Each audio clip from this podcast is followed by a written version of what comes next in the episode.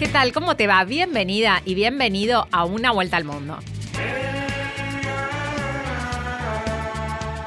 Como ya sabes, en este programa analizamos las noticias internacionales más destacadas junto a nuestras radios asociadas como Radio Francia Internacional, Radio Nacional de España y Radio Nacional de Paraguay.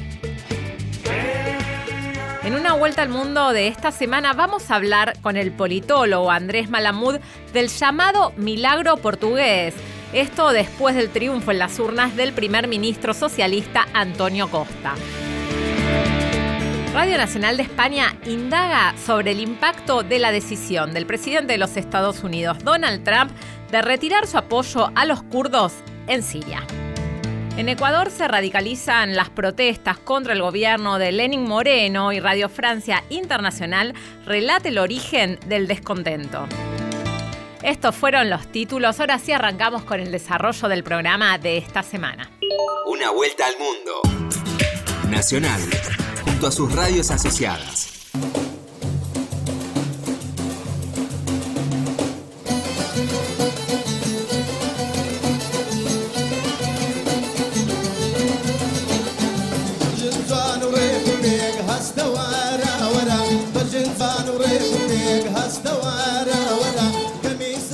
El gobierno estadounidense de Donald Trump decidió retirar su fuerza del norte de Siria. El movimiento supone un cambio en la política exterior de Estados Unidos y deja vía libre a Turquía para atacar a las milicias kurdas en esa zona. Una vuelta al mundo. Nacional, junto a Radio Nacional de España. Saludamos en primer lugar a Eduard Soler, él es investigador del CIDOP de Barcelona y experto en Turquía. Bienvenido, buenas tardes, ¿qué tal? Hola, buenas tardes. Bueno, el presidente turco Recep Tayyip Erdogan ha declarado que su país está listo para empezar esa operación militar por tierra y por aire en el norte de Siria.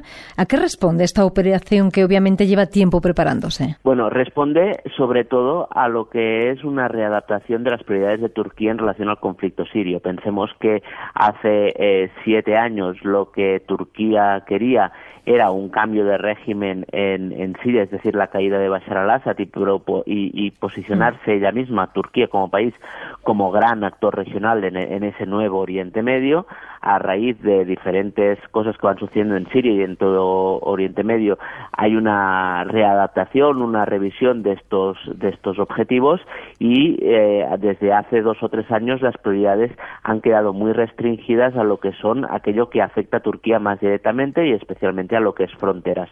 Con lo cual, esta operación lo que busca es intentar distanciar lo más posible a las milicias kurdas del YPG, SDF, de, o sea, son unas, hmm. unas milicias bastante complicado de explicar, pero son mayoritariamente kurdas y con lazos con grupos en Turquía que están vinculados al PKK, grupo que Turquía considera un grupo terrorista. Sí. Eh, Turquía lo que quiere es intentar alejar cuanto más posible esta amenaza o lo que ellos perciben como una amenaza y garantizarse una zona de seguridad en todo lo que es la frontera del país.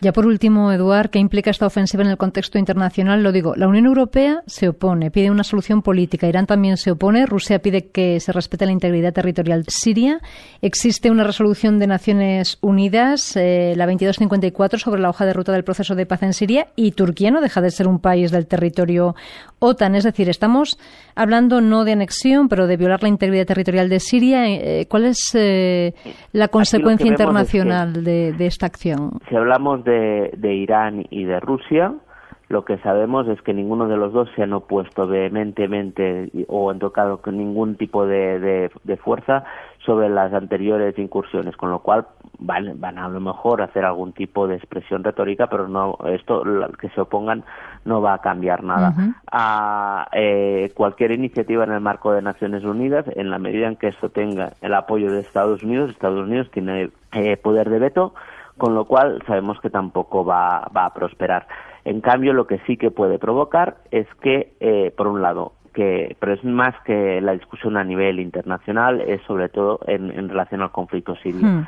Que los, las milicias kurdas se acerquen todavía más al régimen de Damasco, y el otro elemento es que aquellos que tienen una relación hostil con Turquía pueden intentar apoyar a, esas eh, a esos grupos kurdos para crearle problemas a Turquía, para desgastarla. ¿Quiénes? Eh, por ejemplo, Arabia Saudí, Emiratos Árabes Unidos, que ya lo han empezado a hacer durante los últimos meses. Esto es algo que habrá que observar en cuanto al escenario sirio. A nivel internacional, tengamos un ojo en, Naciones Unidas, pero sabemos, como te decía, que Estados Unidos mm, tiene poder de veto. Eh, veamos cuando haya nuevas reuniones de esto de Astana, es decir, rusos, turcos e iraníes para el futuro de Siria, si realmente esta incursión ha cambiado a la, la de este marco A3 como el, espacio donde se tiene que discutir el futuro de Siria, yo creo que no. Y el, el, interrogante este es lo que decías tú también sobre la OTAN. Claro, si a raíz de esto hubiera algún tipo de ataque sobre Turquía en Turquía, es decir, no en las zonas que en este momento eh, ocupe militarmente Turquía en el norte de Siria, sino en territorio turco propiamente dicho, Turquía podría invocar, invocar la cláusula de solidaridad y pedir al resto de países de la OTAN que le hicieran frente, eh, hay que le, que, le, que le dieran apoyo. No obstante, yo creo que es difícil que esto se produzca, es decir, que si hay algún tipo de, de, movimiento afectaría a intereses o fuerzas turcas en territorio sirio y entonces esto ya es más difícil que los países de la OTAN consideren que tienen que actuar en deber de solidaridad, porque es una misión que tampoco ha estado encomendada por nadie ni se ha discutido en el marco de la Alianza Atlántica. Si, si hubiera algún tipo, ya digo, eh, de, de, ataque sobre, sobre territorio turco, a lo mejor entonces habría un debate y aquí sí que tendríamos que ver hasta qué punto la, la solidaridad con Turquía es real o no. Pues Eduardo Soler, investigador del CIDOB de Barcelona y experto en Turquía. Muchas gracias. Gracias a ti. Seguís en Una Vuelta al Mundo por Nacional. Uma casa portuguesa fica bem, pão e vinho sobre a mesa. E se à porta humildemente bate alguém, senta-se à mesa com a gente. Fica bem esta franqueza, fica bem, que o povo nunca desmente. A alegria da pobreza está nesta grande riqueza de dar y ficar contente. Los socialistas de Antonio Costa ganaron en las elecciones legislativas en Portugal. Y hace cuatro años ese país preocupaba a la Unión Europea porque se temía que la crisis pudiera derivar en un caso de quiebre como el griego. Pero hoy se habla del milagro portugués y el primer ministro socialista se convirtió para muchos en un modelo a seguir. Vamos a hablar sobre este tema con Andrés Malamud, él es un politólogo argentino radicado en Portugal es investigador principal del Instituto de Ciencias Sociales de la Universidad de Lisboa y le damos la bienvenida aquí, Andrés Malamud, a Una Vuelta al Mundo. ¿Qué tal, Cecilia? Muchas gracias por el llamado. ¿Qué lección está dejando estos comicios eh, portugueses? Lo que se llama el milagro portugués tiene dos componentes, el económico y el político. El económico tiene que ver con la recuperación después de la crisis y el ajuste. Hubo una crisis tremenda a partir de 2011. Ese año empieza un ajuste que se extiende hasta 2015. El milagro político tiene que ver con una serie de coaliciones o alianzas partidarias completamente inesperadas que permitieron que se abriera una ventana de oportunidad, una alternativa al ajuste. El gobierno que practique el ajuste decía que no había alternativa y un conjunto de partidos de izquierda y centroizquierda se reúnen con una propuesta económica avanzada de alternativa y lo más importante es que se ponen de acuerdo. No es tanto la sustancia del programa, porque Portugal ya había hecho el ajuste, así que más tarde o más temprano la economía iba a rebotar. De, de hecho, ya estaba creciendo Portugal económicamente cuando cambia el gobierno en 2015. Pero esta concordia entre partidos de izquierda y centroizquierda, que nunca se habían llevado bien desde la Revolución de los Claveles en 1974, es una verdadera novedad. Y acá el que hizo posible ese milagro, ese acuerdo político entre enemigos históricos, fue Antonio Costa, justamente, un socialista cuyo padre había sido comunista. Y por tanto, por lo tanto, él conocía personalmente a los dirigentes del otro partido. Tenía un mm. trato humano y aprovechó este capital personal, este capital humano, para articular políticamente una alianza imprevista. Muchos hablan de esta experiencia portuguesa como un éxito de un modelo anti-austeridad, pero usted está hablando que antes de que asumiera Costa en el 2015, el país sufrió un ajuste muy fuerte, hubo reducción de sueldos, cesantías de miles de empleados estatales, reforma laboral, privatización, eh, también recortes del sistema previsional de salud. ¿De qué se trata entonces? ¿Es un modelo antiajuste o es un ajuste al estilo socialista? Es un modelo post-ajuste. De ninguna manera se puede decir que sea antiajuste, porque el ajuste se realizó y se fue más allá del ajuste. La expresión es del primer ministro de esa época, Pasos Coelho. Él decía, vamos a ir más allá de la Troika, que eran las tres instituciones que habían intervenido en la economía portuguesa a pedido de Portugal para rescatarlo porque los mercados ya no lo financiaban. La Troika estaba constituida por el Fondo Monetario Internacional, el Banco Central Europeo y la Comisión Europea, que le exigieron a Portugal un durísimo programa de ajuste y el gobierno dijo vamos a ajustar más de lo que nos piden, porque hicimos las cosas mal y porque tenemos que comprar reputación. Así que lo que hubo en Portugal fue un sobreajuste y no un antiajuste. Y de esto se beneficia el gobierno socialista. El ajuste simplemente entre 2011 y 2014. Cuando se sale del programa de rescate, el primer ministro entonces cree que tiene que seguir ajustando y ahí es donde se equivoca. Y ahí es donde Antonio Costa se da cuenta que hay margen fiscal para aliviar a los asalariados. Y lo que él hace a lo largo de varios años, muy gradualmente, es recomponer los salarios. Y en 2019 los portugueses que estamos en el sector público volvimos a cobrar los salarios de 2011. Claro, usted como profesor universitario también sufrió este ajuste.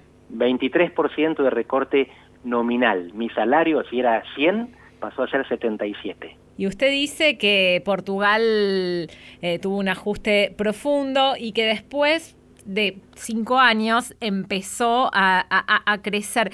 Eh, ¿Qué plan aplicó Costas para generar este desarrollo y este resurgimiento en Portugal? Esto es lo más, lo más importante es que no hubo plan de desarrollo. Hubo un plan de estabilización, de consolidación, dicen ellos, fiscal. Portugal no se recupera ni porque llueven inversiones extranjeras, ni porque se multiplica el consumo doméstico. Se recupera sobre todo por dos razones. Una explosión del turismo. Portugal es un país hermoso y barato. Y hubo la, primavera árabe que fracasó en África. Intentos de democratización que fracasan. El norte de África se torna violento. Y los turistas del norte de Europa, en vez de ir al sur del Mediterráneo, vienen al norte y eligen las playas portuguesas. Así que hubo una explosión del turismo imprevista y muy bienvenida. Y por el otro lado hubo un aumento muy importante de las exportaciones, con instalaciones que ya estaban acá, con inversiones previamente establecidas, sobre todo en autos. Portugal le exporta al, mundo, sobre todo a Europa y principalmente a Alemania, 300.000 autos por año. Pero no es que las inversiones llegaron, al contrario, fracasa el programa portugués para privatizar todo y que vengan inversiones que ellos querían que fueran alemanas y brasileñas los alemanes y los brasileños no invierten en Portugal, porque no están interesados o porque están viviendo crisis simultáneas. Y quien invierte son los angoleños y los chinos. Y ahí sí, la inyección de dinero llega sobre todo a partir de China. Y se ubica en algunos sectores estratégicos, por ejemplo, la electricidad, pero no solamente. Así que lo que estamos viendo muy de a poquito también es que la crisis en Portugal dejó una herencia, y esa herencia es una mayor dependencia financiera y económica en el futuro de China contra lo que muchos hubieran esperado o imaginado. ¿Y qué diferencia tiene este modelo portugués del modelo griego? Porque, bueno, los dos países acudieron a la Troika en su momento, eh, que le exigió a cambio de préstamos severos programas de ajustes a los dos países, pero, digamos, el camino que recorrieron es muy distinto. Es cierto. La situación griega era más complicada que la portuguesa. La portuguesa no era nada buena. Tenía un déficit fiscal altísimo, cercano al 10%, déficit comercial, tenía una deuda muy alta también, como los griegos. Pero los griegos habían mentido. Habían hecho como Argentina hizo con el INDEC. Habían dicho que tenían mucho menos déficit del que tenían y por lo tanto tenían un problema de reputación gravísimo. De hecho, Grecia necesitó tres rescates hasta estabilizarse financieramente, mientras que Portugal uno le alcanzó y, y le sobró. El rescate portugués aprendió del griego. De hecho, hay tres rescates en Grecia porque son todos muy malos. Son rescates que tienen como objetivo salvar a los bancos alemanes y franceses que les habían prestado a los griegos y no rescatar la economía griega. En Portugal hay aprendizaje, por lo tanto la intervención extranjera, la intervención internacional está un poquito mejor diseñada. Pero además los portugueses cumplieron. Cumplir significa hacer lo que prometen y consolidar la fiscalidad, es decir, llegar al equilibrio fiscal. El año que viene, en 2020, Portugal va a tener déficit cero. Ellos mantuvieron el ajuste incluso durante el desajuste. ¿Qué significa esto? Que ellos repusieron el valor de los salarios, nunca devolvieron lo que nos quitaron. De eso ni se habla. Pero nos volvieron al nivel anterior a la crisis. Pero mientras tanto hay una desinversión en infraestructura. Portugal invierte muy poco. Entonces los servicios se van deteriorando. Es una opción que tuvo que hacer porque Portugal sigue teniendo serios problemas económicos y una deuda altísima. Pero ya no tiene déficit. Y no tiene déficit porque dejó de invertir. Es decir, está sacrificando las futuras generaciones. Puede hacerlo porque tenía digamos, grasa, tenía reservas de comida, tenía como los camellos la joroba, entonces puede cruzar el desierto. Argentina está peor en términos de inversiones. Pero Portugal tenía esa posibilidad, años de inversiones de la Unión Europea que le permiten ahora recuperar salarios a costa de inversiones. ¿Y qué repercusión puede tener este éxito en las urnas que ha obtenido el primer ministro Antonio Costas en el resto de Europa? Es justamente, es muy bien visto por su capacidad política personal. Entonces, una capacidad política que él pone al servicio de su partido, o mejor dicho, el partido sigue su capacidad política. Acá no hay disociación entre su habilidad y la institución que lo cobija y a la que él lidera. Lo interesante es que él perdió las elecciones hace cuatro años, sale segundo, pero como la centro derecha no llega a la mayoría, él realiza esta coalición que le permite formar un gobierno minoritario. Esto es lo interesante. Él no forma una coalición mayoritaria a los partidos de la oposición que lo apoyan desde el Parlamento solo les ofrece la recomposición salarial y prácticamente nada más. Y lo aceptan porque querían sacarse de encima el sobreajuste de la derecha. En este momento, con la victoria, que tampoco mayoritaria, sigue necesitando aliados, pero le alcanza con uno. Ya no precisa los dos partidos que lo apoyan en este momento y por lo tanto tiene mucha más libertad para elegir sus políticas. Vamos a ver si cambia algo, porque al parecer hay bastante satisfacción con lo que está haciendo. Claro, pero este, este triunfo del socialismo y su posible alianza con parte de la izquierda va en contraposición a lo que está pasando en Europa, donde la derecha va, en aumento. A eso me refería de, digamos, eh, qué lección puede dejar para el resto de los países, teniendo en cuenta que dentro de poco España, el país vecino, eh, también tiene comicios es que en realidad no hay distinción, no hay distinción real, importante, significativa entre izquierda y derecha en Europa. Sí lo hubo en los partidos, en los países del ajuste, en el caso portugués, porque la derecha, que es centro derecha, quería mantener el ajuste y la izquierda, que es centro izquierda, quería dejarlo atrás. Pero en el resto de los países la cuestión, el debate era entre los partidos establecidos del sistema, que son de centro izquierda y centro derecha, y los partidos que quieren romper el sistema que son sobre todo de extrema derecha, pero los hay también de extrema izquierda. Pero en Europa en este momento el centro la centro derecha y la centro izquierda co-gobiernan. Gobiernan juntas la Unión Europea, gobiernan juntas Alemania y gobiernan juntas una serie de, países, por ejemplo en este momento Italia.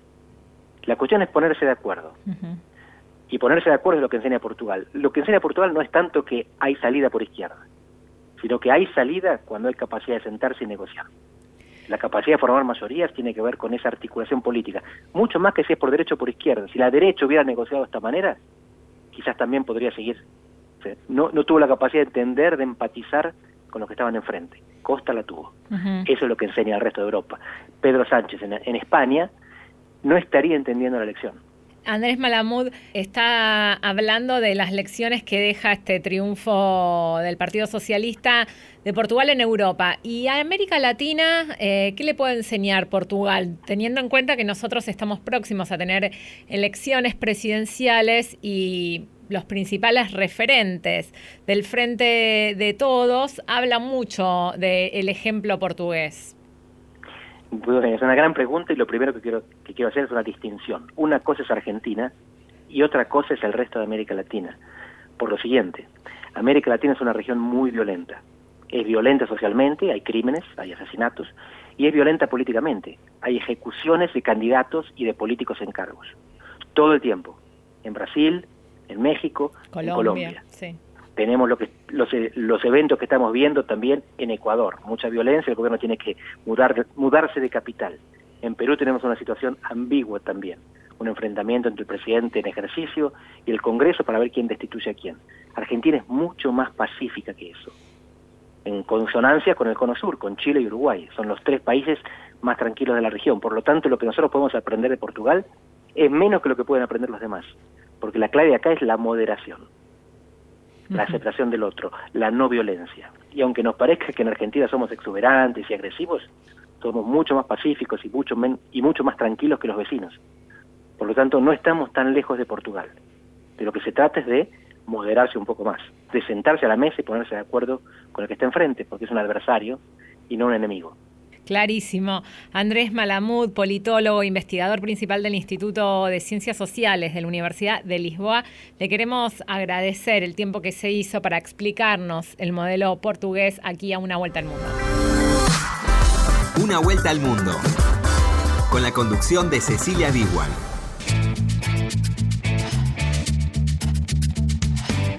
Seguimos en una vuelta al mundo junto a Diego Rosato en la operación técnica, a Cristian Brennan en la producción general de este programa y te queremos agradecer por escucharnos semana a semana a través de las 50 emisoras que tiene Radio Nacional en todo el país, también por la AM870 y por nuestro podcast. Una vuelta al mundo en primera persona.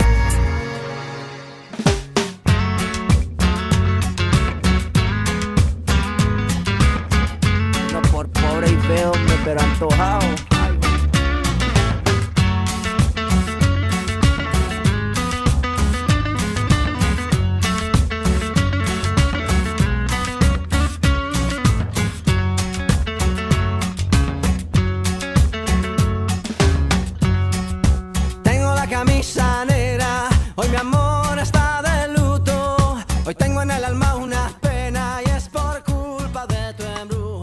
Mayor organización indígena de Ecuador dio un portazo esta semana al diálogo con el gobierno de Lenin Moreno y prometió escalar las protestas por los ajustes económicos. El centro de la discordia son la quita de los subsidios instaurados en los años 70 para reducir el precio de los combustibles. Radio Francia Internacional. Con el argumento de que su antecesor, Rafael Correa, le dejó un país endeudado, el presidente ecuatoriano Lenín Moreno firmó con el Fondo Monetario Internacional un acuerdo para un préstamo de 4.200 millones de dólares. A cambio, ha puesto en marcha un duro plan de ajuste que incluye despidos masivos en la administración pública y una flexibilización laboral. Pero la medida que arrojó a sectores como los transportistas y los indígenas a las calles fue la suspensión de los subsidios que mantenían la gasolina a un precio relativamente barato. Alberto Acosta, economista y ex ministro de Energía bajo la presidencia de Rafael Correa en 2007, estima que el plan de recortes del gobierno de Moreno es demasiado brutal. El gobierno del presidente Moreno recibe una economía muy golpeada en términos económicos, sin transformación de la matriz productiva, sin ninguna transformación estructural que amerite el nombre de una revolución y menos de socialismo del gobierno anterior de Rafael Correa el gobierno de Lenín Moreno, en lugar de introducir algunos ajustes que podían haber resuelto los problemas oportunamente, fue dejando pasar el tiempo, improvisando hasta que cayó definitivamente en las garras del Fondo Monetario Internacional. Debía haber quizás revisado los subsidios, pero con otros criterios, criterios sociales, criterios ecológicos.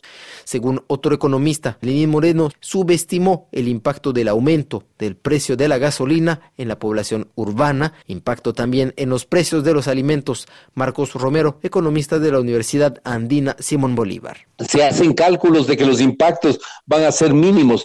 No es verdad. El impacto que tendrá en la actividad pesquera, en el costo de transporte, hay una subida directa así en insumos, en alimentos o fertilizantes, que sé que por el costo del transporte suben. Y bueno, en la economía ecuatoriana y en general en América Latina tenemos una tradición de generación de presiones especulativas cuando se dan este tipo de medidas. Es decir, se transfiere a los precios de los bienes y servicios una proporción muchísimo mayor que el, alza de costos efectivamente eh, señalada. Le doy un ejemplo, lo que señalaba un manifestante eh, campesino hace un par de días en los medios de comunicación, él decía, miren, la hora de tractor que yo puedo contratar me va a subir a 25 dólares. Eso significa cerca del 10% del salario mínimo vital. Las organizaciones indígenas exigen el restablecimiento de los subsidios a los combustibles como condición para entablar negociaciones con el gobierno. Una vuelta al mundo en una semana.